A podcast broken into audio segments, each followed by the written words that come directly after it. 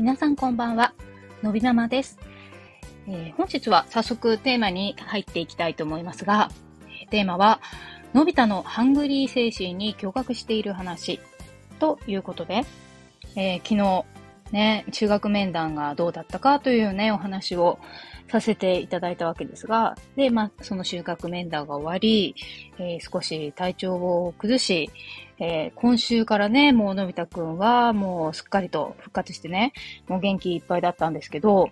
もうね、そのね、復活してから今週のなんかのび太がすごいと。すごいんですよ、急に。でね、例えば一例なんですけど、昨日、えー、お風呂の時間、昨日は夫が少し早く帰ってこれたので、のび太と夫が一緒にお風呂に入っていたんですけども、まあ二人が入っている間に私はこう片付けとかをね、していたんですけども、まあ、お風呂がね、すごい盛り上がっていると。男性二人でなんだかすごく盛り上がっているわけですよ。で、夫がね、あの、すごい、すごいね、とか、なんか、す、すごい興奮した今日であ、あんまりそういう人じゃないんですけれど、なんか延々と言っていて、なんかどうしたのかなと思ってね。まあ、私は片付けをしていたんですけれども、で、まあ上がってきてから、夫がね、もう興奮冷めやらぬ状態でね、もう言うんですよ。すごいよ、のび太と。あの、お風呂に入るときに壁のところに、あの、なんていうんですか、こう水でくっつくシートみたいなやつを貼ってあるんですよね。で、100均で買ったアイウェオが50音あの書いてあるやつをもう2つも貼っている。縦型と横型と2つも貼っているんですよ。で、あの、それを突然こう指さして、あの、あから、あ、あ行から他行まで、ちゃんと指をさして、あならあね、いいっていう風に、まあなぜか下から読むんだけれども、おからね、お、え、うって感じで読んでいったと。で、なかなか滑舌もいいし、すごいよと言うんですよ。で、すごい、すごいねって私も思ったんだけど、でもその後、私が思っていたことと同じことをね、あの、夫が言って本当に、あのー、笑っちゃったんですけど、あの、のび太ね、iPad でやる、あの、ひらがなを書く、あの、アプリをね、使ってるんですよ。で、それが、こう、無料でできるのが、他行までなんですね。なので、あ行から他行は結構、いつから始めましたかね ?3 ヶ月ぐらいかなあの、かなり気に入ってね、ずっとやっているんですよ。で、最近ようやく課金しましてね、あの、その先に進んでいるような状態なんです。なので、お、な、なん現金のやつだね、みたいな話になって、あの、無料、無料のところだけどうやらクリアしたと。でもこれって、まあ、結局、やっぱ繰り返しやっていたことが本当に身になったっていうことだと思うので、効果があったんだなっていうね、ところだと思うんですけど、そうなんですよ。で、突然そんなことを言い出したりとかね。うん、あとは、あの、歌？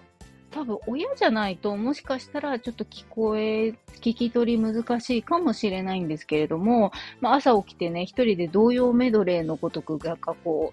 う、いろいろな蝶々とかチューリップとか童謡ありますよね。をこう歌ってみていたりとかね。するんですよ。で、今日なんて、まあ今日すごい暑かったので、保育園でプールがあったんですけど、まあ、プールの時間に、うん、プールの時間に、あの、おトイレに行きたいと先生に伝えて、トイレに行ったと。で、先生も、まあ、プールからあの、多分ちょっとこう体を拭いたりしてトイレにね、行くまでにすごくし時間がかかるじゃないですか。プールは園庭の横みたいなところにあるので。なので、あの、間に合うかなっていうふうに、あの、先生もね、ちょっと今日問題らしいんですけれども、ちゃんと間に合って、ちゃんとトイレで、あの、おしっこができたと。いうことでね、あの、ちゃんと前もって伝えることもできたしっていうところだと思うんですよ。で、いやー、すごいなと思って、で、ね、いろいろとこの、ね、昨日もお話ししたんですけど、まあ、おトイレに関してはちょっとね、その修学面談で指摘をされてしまったっていうところもあり、のび太としても、ちょっと多分本人的にも自信があるところなので、多分それを言われたのが悔し悔しかったんじゃないかという話は昨日もしたんですけれども、もうね、プールでさえも言うと、すごいなと思ったんですよね。なんか子供だとね、ね、こっそりとかもできちゃうのに、まあ、ちょっとね、そういうこっそりみたいなのは逆にまあ、ちょっと気持ち的にね、えっと、悪く言えば柔軟に対応できない、になっちゃうのかな、とも思うけど。でも、あの、正しいことですよね。あの、匂いを感じたら、ちゃんと伝えてトイレに行くっていうところでね、こうできたっていうところで、わあ、すごいなと思って。飛ばすねと思ってるんですよ。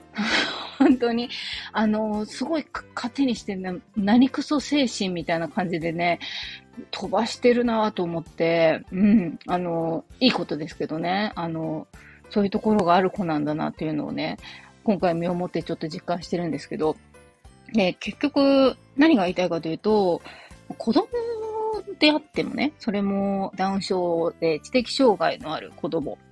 であっても、うん、やっぱりそういった気持ちっていうのは、あるはずだと思うんですね。その、良くも悪くも人の言葉であるとか、対応であるとかっていうところで、やっぱり影響するというのは間違いなくあるんだなというふうに思うんですね。なので、その、うん、お話をしたその心理師の方ですね、修学面談の時の。まあそこまで考えていろいろな行動されたのかわからないですけれども、その、5歳の知的障害がある子は何もわからないだろうと、もし思っていたのだとしたら、絶対そんなことはないだろうと。いうふうに、やっぱり思っているわけですよ。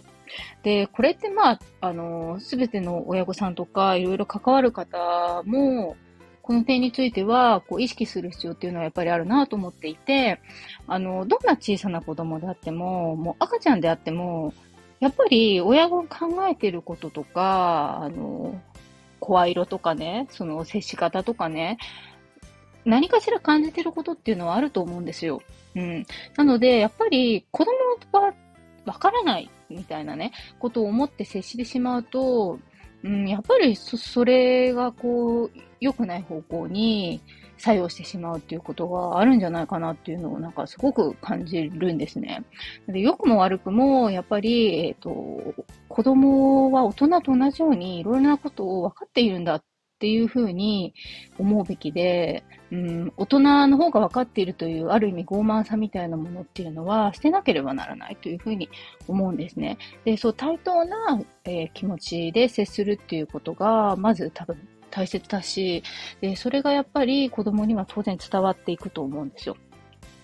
なので、あの、なんて言うんですかね。やっぱりこう、大人じゃなきゃできないとか、どうせ子供だからできないとか、うちの子はできないとか、まあ、そういうのは、うん、思うと子供も、あ、そういうふうに僕は思われているんだっていうふうにね、感じてしまうかもしれないし、あの、そういうところはね、注意していきたいし、声をかける、声かけのことってすごくやっぱり大事だなって思いますね。前向きに、あの、声をかけた方がいいとかって言うじゃないですか。否定、同じことを言うのであっても、否定的に言うのではなく、プロ、プラスというか、前向きな言葉に置き換えて言うとかってやっぱあるじゃないですか。そういう話ってよく聞くと思うんですけど、やっぱり本当にそうなんだろうなっていうのはすごく思いますね。うん。なので、まあ本当にね、子供は分かってないっていうことはないので、むしろ分かっているはずなので、はずじゃないな。分かっているので、あの、ちゃんとそのように対応してあげる。子供として接するっていうよりも、ちゃんと大人と、えっ、ー、と、平等にというか、同等にというか、えー、えー、の、